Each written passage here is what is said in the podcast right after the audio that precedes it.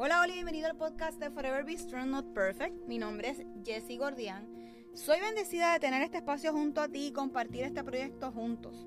¿De dónde sale este nombre? Pues el Señor se presentó a mi vida a darme un aviso que fuera fuerte y valiente hace unos años atrás. Y meses después recibí una sorpresa inesperada. Así que, como dice el libro de Josué 1.9, yo te pido que seas fuerte y valiente, que no te desanime, ni tengas miedo porque yo soy tu Dios y te ayudaré por donde quiera que vayas. Durante ese tiempo, Dios estuvo acompañándome en uno de los momentos más difíciles de mi vida. Hoy doy fe que nunca me ha abandonado. Así que creo firmemente que Dios se manifiesta en cualquier momento, espacio y persona. Este espacio se creó para compartir la palabra de Dios y cómo podemos ir creciendo juntos. Tenemos el mejor ejemplo de su sacrificio en la cruz como lo hizo Jesús.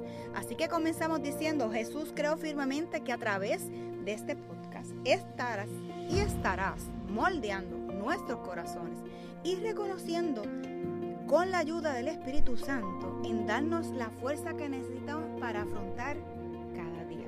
Sé que tenemos que comprometernos para poder leer de tu palabra, alabarte y escucharte a través de esta. Sé que tú mi Señor Jesús, eres la salvación para que juntos podamos alcanzar otra vida.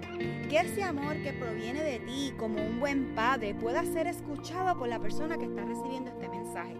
Reconoce que es tu Hijo como nuestro Señor y Salvador. Así que comenzamos a caminar y a crecer juntos.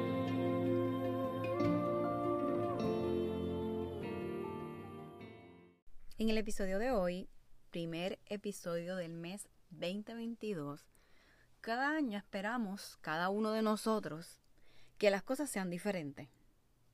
A, medida ¿verdad? que el calendario va cambiando, los días van pasando, tenemos la esperanza de que este año sea uno diferente y que las cosas van a ir mejor.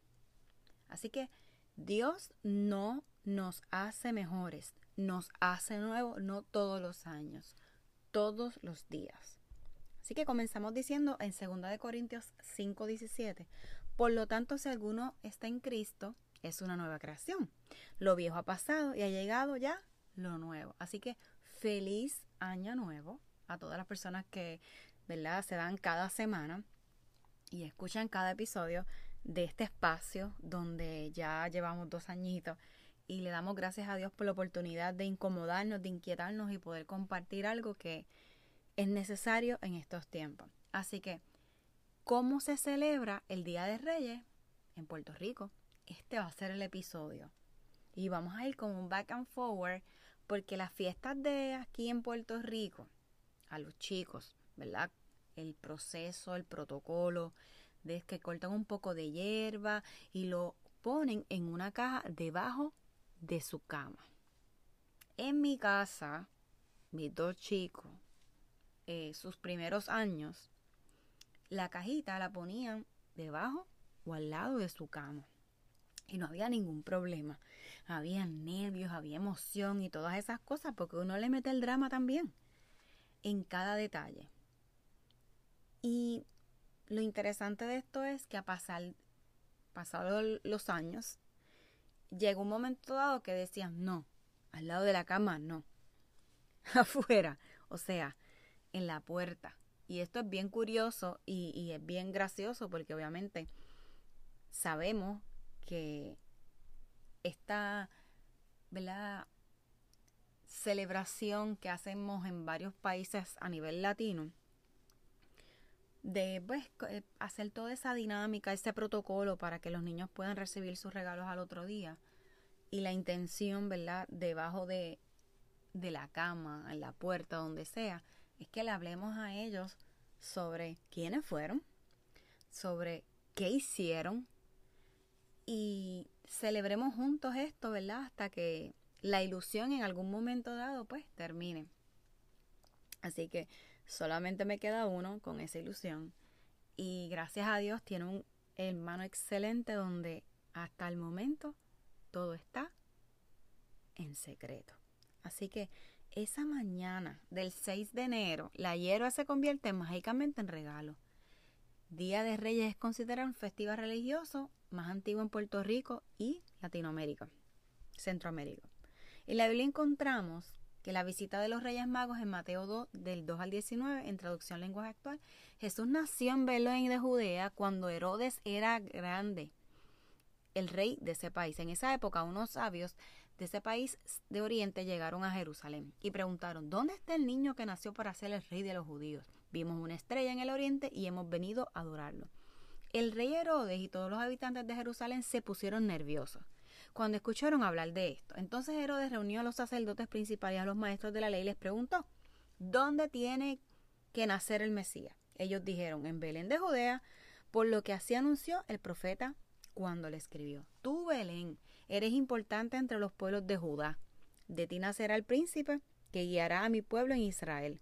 Herodes mandó a matar en secreto a los sabios y averiguó cuándo había aparecido la estrella.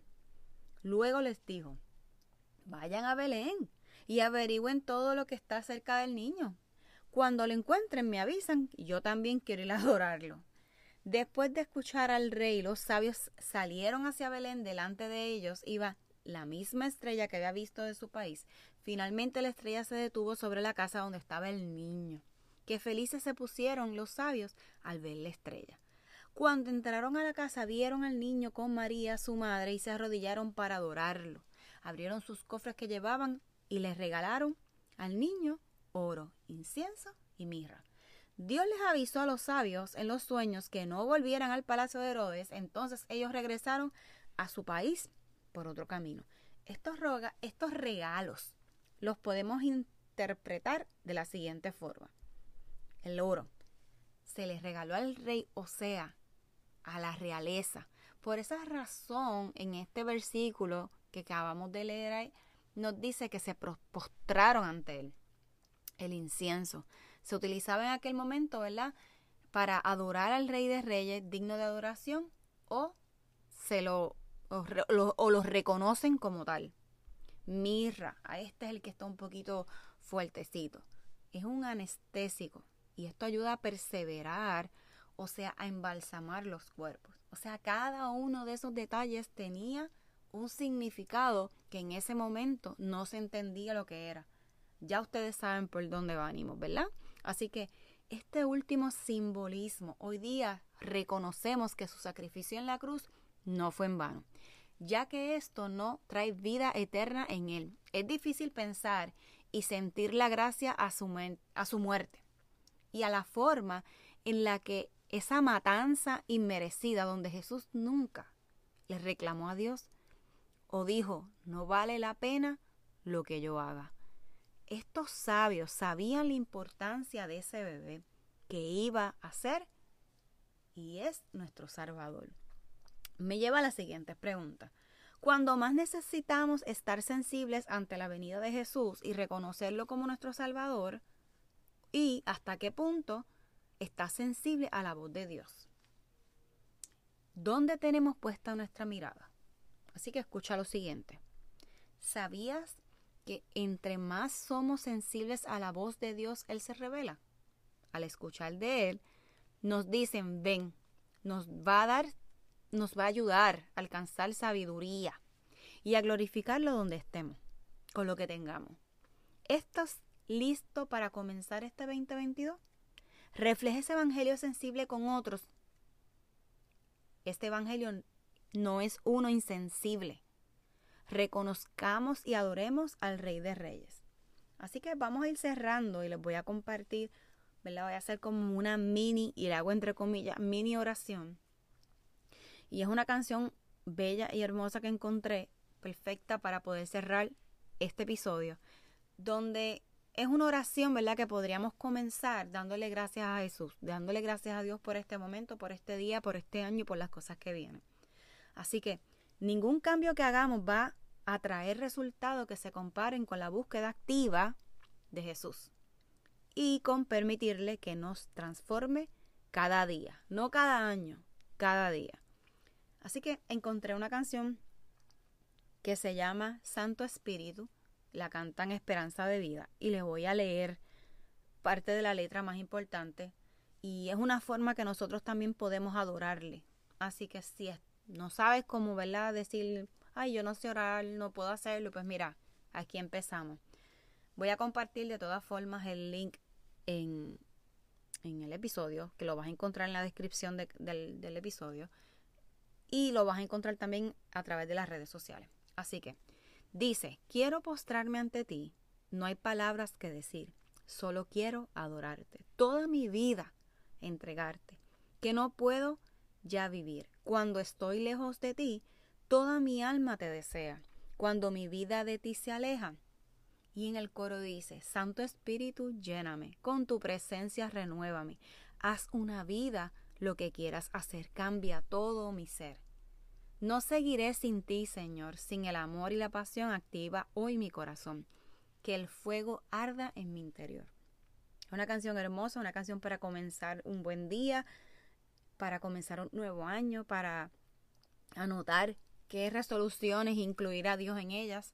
Así que les doy gracias a cada una de las personas que se conectan semanal en los live y se atreven a compartir y se atreven a conectar con nuestro creador, a sacar ese tiempito que tanto necesitamos. Así que nos vemos hasta la próxima semana. Un fuerte abrazo y muchas bendiciones. Chao.